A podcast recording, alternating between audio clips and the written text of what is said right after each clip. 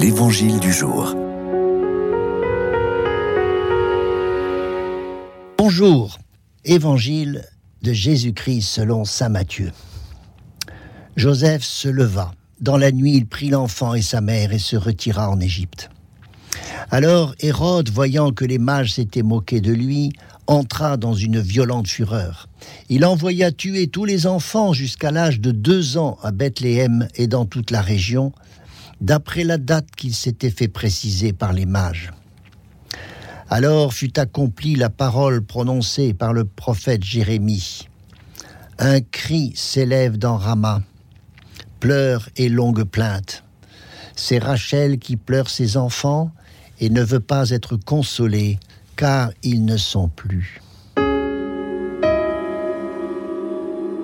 Ces enfants massacrés, les saints innocents, comme les appelle l'Église, sont les prémices de tant de martyrs morts pour le Christ.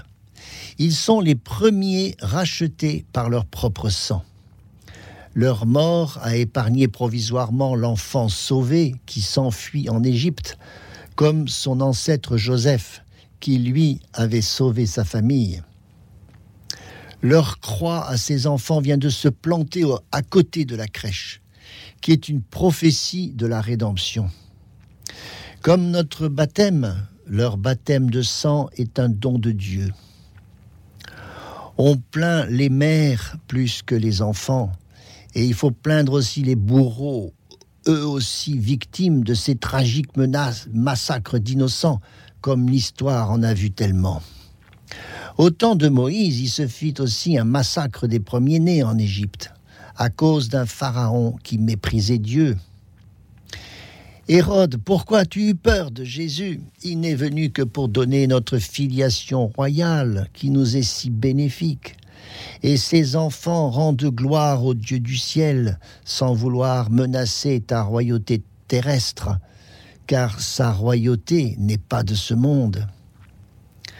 Rachel, elle, a pleuré son Benjamin à Rama, qui est la ville ancêtre de Bethléem, et elle pleure pour toutes les mères qui perdent leurs enfants, pour ces enfants victimes aujourd'hui de l'avortement.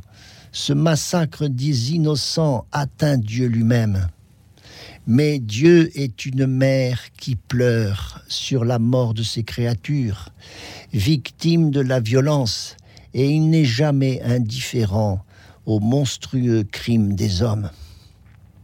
Et l'enfant qui chemine pendant ce temps-là sur son âne vers l'Égypte marchera un jour vers Jérusalem, la ville qui tue les prophètes, même quand ceux-ci lui apportent une bonne nouvelle de salut. Les larmes de Rachel arroseront toujours les jeunes pousses de la vie, la semence des chrétiens, née du sang des martyrs.